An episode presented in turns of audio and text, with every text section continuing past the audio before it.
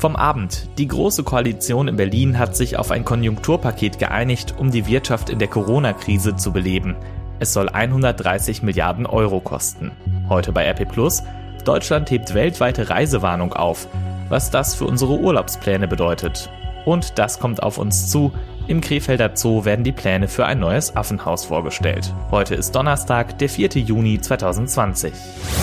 Der Rheinische Post Aufwacher der Nachrichtenpodcast am Morgen. Guten Morgen, ich bin Sebastian Stocherer. Wir schauen jetzt gemeinsam auf das, was ihr heute Morgen wissen müsst. Zwei Tage lang haben SPD und Union gestritten. Nun steht das Corona-Konjunkturpaket. Die Mehrwertsteuer wird für einige Monate gesenkt, Kommunen und Familien bekommen Geld und für Elektroautos gibt es Kaufprämien, nicht aber für Verbrennungsmotoren.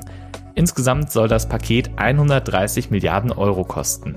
Dirk Zeitler berichtet für die Deutsche Presseagentur, kurz dpa, aus Berlin. Dirk, was ist denn das Herzstück des Konjunkturpakets? Eindeutig die geplante Mehrwertsteuersenkung für sechs Monate. Sie soll den Konsum ankurbeln.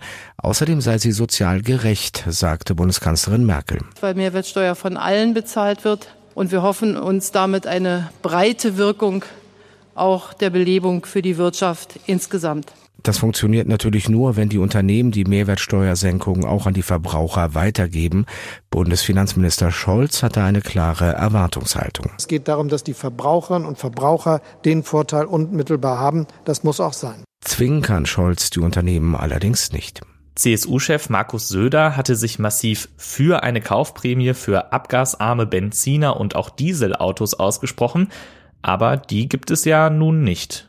Die Kaufprämie galt ja schon im Vorfeld als einer der strittigsten Punkte. Vor allem die SPD hatte sich vehement gegen Prämien für Benziner und Diesel gestemmt. Jetzt ist sie weg vom Tisch. Jetzt kommt sie nicht und CSU-Chef Söder nimmt das trotzdem ganz gelassen. Er verweist darauf, dass die Senkung der Mehrwertsteuer wie eine Kaufprämie wirkt, und zwar auch für Autos, egal ob Elektro, Diesel oder Benziner. Nicht nur die Hersteller, sondern auch die Gewerkschaften könnten ganz gut damit leben, so Söder. Vielen Dank, Dirk Zeitler. Auch Familien sollen Geld bekommen, einmalig 300 Euro pro Kind. Ausgezahlt werden soll das mit dem Kindergeld. Daran gibt es durchaus Kritik. Die Präsidentin des Sozialverbands VDK, Verena Bentele, sagte unserer Redaktion beispielsweise, besser sei es gewesen, wenn zielgerichtet arme und bedürftige Familien unterstützt würden. Zitat, Wer echte finanzielle Sorgen hat, dem helfen 300 Euro gar nichts. Auf RP Online findet ihr mehr zum Thema Konjunkturpaket. Wir blicken auch heute natürlich wieder in die USA. Die vier noch lebenden früheren US-Präsidenten haben systematischen Rassismus in den USA verurteilt. Jimmy Carter, Bill Clinton, George W. Bush und Barack Obama kritisierten in Stellungnahmen die anhaltende Ungleichheit und die Benachteiligung Schwarzer in den USA. Die Proteste im Land dauern weiter an. Ausgelöst wurden sie durch den von Polizisten gewaltsam herbeigeführten Tod des Afroamerikaners George Floyd. Sören Gies berichtet für die DPA aus Amerika, es hatte ja neben friedlichen Protesten auch Randale und Plünderungen gegeben. Das schien sich zuletzt ein wenig erschöpft zu haben. Sind die Proteste jetzt friedlicher, Sören? Ja, es gab wieder sogenannte Sit-ins, eine Demoform aus den 60ern. Bei diesen Sitzkundgebungen wird einfach in meist schweigendem Protest öffentlicher Raum im wahrsten Sinne des Wortes besetzt oder die Menschen knien gemeinsam nieder nach dem Vorbild von Footballspieler Colin Kaepernick. Vielerorts wurde auch wieder getanzt. Die Ausgangssperren, die sind zumindest hier in Los Angeles geschrumpft. Wir dürfen wieder bis in die frühen Abendstunden draußen sein, sogar bis eine Stunde nach Sonnenuntergang. Welche anderen Entwicklungen gibt es darüber hinaus noch? Also in Minneapolis hat's Anklagen gehagelt. Jetzt müssen alle vier unmittelbar an der tödlichen Verhaftung von George Floyd beteiligten Polizisten von Richter. Die Anklage gegen den Hauptverdächtigen, der minutenlang auf Floyds Hals gekniet hatte, die wurde erweitert um einen Vorwurf, der im Falle eines Schuldspruchs äh, das potenzielle Strafmaß signifikant erhöhen würde. Und es ist bekannt geworden, dass Floyd mit dem Coronavirus infiziert war, hat aber wohl nicht zu seinem Tod beigetragen. Obama hat sich auch nochmal geäußert. Als erste Person of Color, die zum Präsident gewählt wurde, hat seine Stimme nochmal ein ganz besonderes Gewicht. Was hat er denn gesagt? Obama sieht die Chance in der Tragödie. Er meint, das Ganze könnte Fortschritte im Kampf gegen Amerikas institutionalisierten Rassismus bringen. Obama hat gesagt, es sei beeindruckend und ein Zeichen der Hoffnung, dass landesweit Menschen aller Gesellschaftsschichten und äh, Hautfarben demonstrieren. Bisher hätten ja vor allem Schwarze und andere Minderheiten immer protestiert. Das sei diesmal aber anders. Obama sieht da einen Mentalitätswechsel. Kann man eigentlich nur hoffen, dass er recht hat. Vielen Dank, Sören Gies in Los Angeles. Ein dreijähriges Kind wird aus einer Apartmentanlage in Portugal entführt, während die Eltern in einem nahegelegenen Restaurant essen sind. So ist es vor gut 13 Jahren einer britischen Familie ergangen. Der Fall Maddie, benannt nach dem verschwundenen Mädchen Madeleine Maddie McCann, hat die Öffentlichkeit bewegt, auch weil die Eltern immer wieder öffentliche Aufrufe gestartet haben. Nun hat das Bundeskriminalamt mitgeteilt, dass die Staatsanwaltschaft Braunschweig gegen einen 43-jährigen Deutschen ermittelt, der mehrfach wegen Sexualverbrechen auch an Kindern vorbestraft sei. Der Mann säße derzeit wegen einer anderen Sache im Gefängnis. Unter anderem nachdem Aktenzeichen XY ungelöst im Jahr 2013 über den Fall Maddie berichtet hatte, waren Hinweise auf den Verdächtigen eingegangen, es hätte aber noch der entscheidende Beweis gefehlt. Der Schlagersänger Werner Böhm ist gestorben. Bekannt geworden ist er unter dem Namen Gottlieb Wendehals. Den Song Polonaise Blankenese kennt wohl fast jede und jeder. Daneben war das karierte Sakko sein Markenzeichen. Böhm wurde 78 Jahre alt.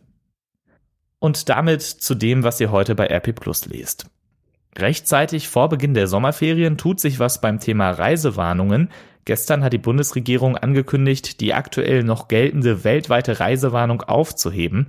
Gregor Mainz berichtet aus Berlin. Er ist Chefreporter der Rheinischen Post.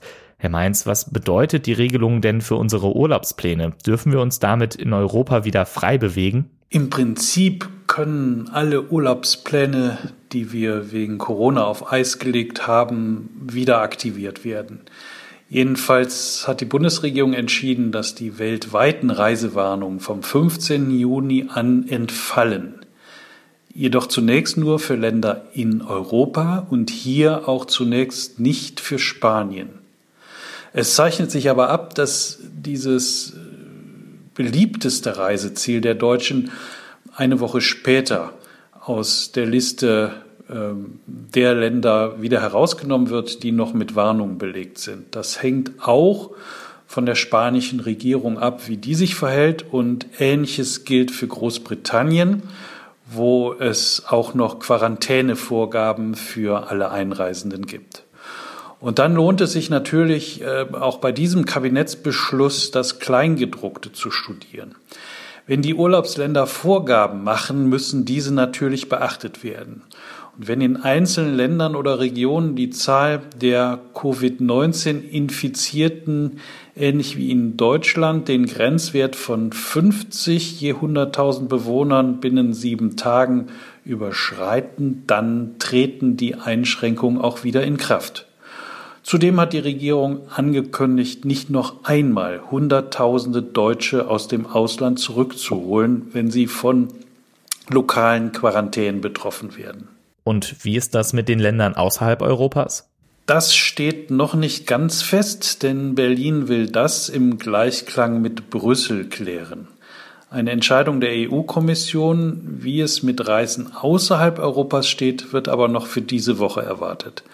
Der Daumen von Thomas Barreis, dem Tourismusbeauftragten der Bundesregierung, zeigt zumindest schon einmal nach oben. Der Staatssekretär hat unserer Redaktion gesagt, das Aus für die Reisewarnung gelte zwar zunächst nur für Europa, die Möglichkeit zum Reisen werde demnächst aber auch in entferntere Urlaubsländer wieder gegeben sein. Vielen Dank, Gregor Mainz. Welche Folgen hat die Corona-Krise? Es gibt dazu immer mehr Zahlen zu Staatshilfen, Konjunkturpaketen und zur Arbeitslosigkeit. Die Bundesagentur für Arbeit sagt nun, seit März haben in Deutschland fast 580.000 Menschen ihren Arbeitsplatz verloren. Dazu waren Ende April so viele Menschen in Kurzarbeit wie noch nie zuvor. Rund 6 Millionen, schätzt die Agentur für Arbeit. Alles fährt wieder hoch und auch die Deutsche Bahn bereitet sich darauf vor, dass wieder mehr Leute mit dem Zug fahren. Im März und April waren 90 Prozent weniger Menschen mit den S-Bahnen und Nahverkehrszügen in NRW unterwegs als normalerweise. Jetzt stellt die Bahn in Düsseldorf ihr Schutzkonzept vor. So sollen die Handbänder an einigen Rolltreppen mit UV-Licht gereinigt werden. Mit Bodenmarkierungen wird auf den anderthalb Meter Sicherheitsabstand hingewiesen und die Gehrichtung auf den Treppen zum Bahnsteig wird auch angezeigt. Ganz spannend, jeden Monat werden bei der Reinigung der Züge und Busse von DB Regio in NRW 8000 Liter Reinigungsmittel verwendet und dazu kommen nochmal 600 Liter Desinfektionsmittel. All diese Themen und noch viel mehr findet ihr bei RP Plus. Mit einem Abo lest ihr alle Artikel auf RP Online unbegrenzt und mit deutlich weniger Werbung und ihr unterstützt damit auch den Aufwacher. Wenn ihr das einmal ausprobieren wollt, ein Angebot findet ihr unter rp-online.de-aufwacher-angebot. Und das kommt heute auf uns zu. Im Düsseldorfer Landtag kommt der Ausschuss für Familie, Kinder und Jugend heute in einer Sondersitzung zusammen. Einziger Tagesordnungspunkt Vorfälle in der Kita in Viersen. Nach dem Tod eines dreijährigen Kita-Kindes wird dort wegen Mordverdachts gegen eine 25-jährige Erzieherin ermittelt. Ende April war ein Kind wegen Atemstillstand aus dem Kindergarten ins Krankenhaus gebracht worden, wo es dann am 4. Mai verstarb. Rechtsmediziner fanden Hinweise auf Gewalteinwirkung. Wir haben in der Rheinischen Post und auf RP Online ausführlich über den Fall berichtet. In Krefeld stellt der Tierpark den Entwurf für das geplante neue Artenschutzzentrum Affenpark vor. In der Silvesternacht starben dort im Krefelder Zoo Gorillas, Orang-Utans und ein Schimpanse bei einem Brand, der wohl durch sogenannte chinesische Lichter ausgelöst wurde. Es war dann sehr schnell klar geworden, dass in Krefeld weiterhin Menschenaffen gehalten werden sollen nun stellen SPD-Oberbürgermeister Frank Mayer und Zoodirektor Wolfgang Dresen die Pläne dafür vor. Das sogenannte Ibiza-Video hat im vergangenen Jahr für mächtig Wirbel in Österreich gesorgt. Nun beschäftigt sich ein Untersuchungsausschuss im österreichischen Parlament mit dem Video und möglichen Postengeschacher während der rechtskonservativen Regierung in Österreich. Zur Erinnerung, das Video zeigt den damaligen Chef der FPÖ, Heinz Christian Strache, in einer Villa in Ibiza und er wirkt auf den Aufnahmen anfällig für Korruption. Ein Tag nach der Veröffentlichung des Videos trat er von allen politischen Ämtern zurück, die ÖVP-FPÖ-Regierung zerbrach, es wurden Neuwahlen ausgerufen. Es wird erwartet, dass im Untersuchungsausschuss heute Strache, sein Ibiza-Begleiter Johann Gudenus sowie der Chefredakteur des Falter Florian Klenk aussagen. Die Europäische Zentralbank berät heute eine Ausweitung ihres Corona-Notprogramms. Volkswirte erwarten, dass weitere 500 Milliarden Euro bereitgestellt werden könnten. Im März hatte die EZB angekündigt, 750 Milliarden Euro für den Kauf von Staats- und Unternehmensanleihen auszugeben. Das Geld könnte aber nur bis zum Herbst reichen, wenn die Zentralbank weiterhin so schnell Anleihen kauft. Die Entscheidung, ob jetzt noch mehr Geld fließen soll, wird am frühen Nachmittag erwartet. Das lest ihr dann bei RP Online. Und damit zum Wetter für NRW. Nachdem es die vergangenen Tage so richtig sommerlich warm und sonnig war, wird es nun deutlich kälter und nasser. Heute Vormittag bleibt es stark bewölkt und regnet zeitweise ziemlich stark. Am Nachmittag wird der Regen dann seltener. Dazu meldet der Deutsche Wetterdienst nur noch Temperaturen zwischen 13 und 18 Grad, also nichts mehr mit T-Shirt-Wetter. Nachts kühlt es sogar ab auf bis zu 5 Grad. Das Wochenende startet morgen dann auch bewölkt, bleibt aber erstmal trocken. Dafür gibt es dann gegen Nachmittag vom Westen her kräftige Schauer und auch Gewitter bei 12 bis maximal 16 Grad. Dazu dann teils starker Wind und Sturmböen. Auch am Samstag bleibt es bewölkt und kann immer wieder regnen, dazu dann Temperaturen zwischen 12 und 17 Grad. Das war der Rheinische Post Aufwacher vom 4. Juni 2020. Heute Abend gibt es wieder eine neue Ausgabe unseres Podcasts Coronavirus in NRW. Die hört ihr ganz einfach hier im Aufwacher-Feed. Mein Name ist Sebastian Stachauer. Habt einen schönen Tag. Macht's gut. Mehr bei uns im Netz www.rp-online.de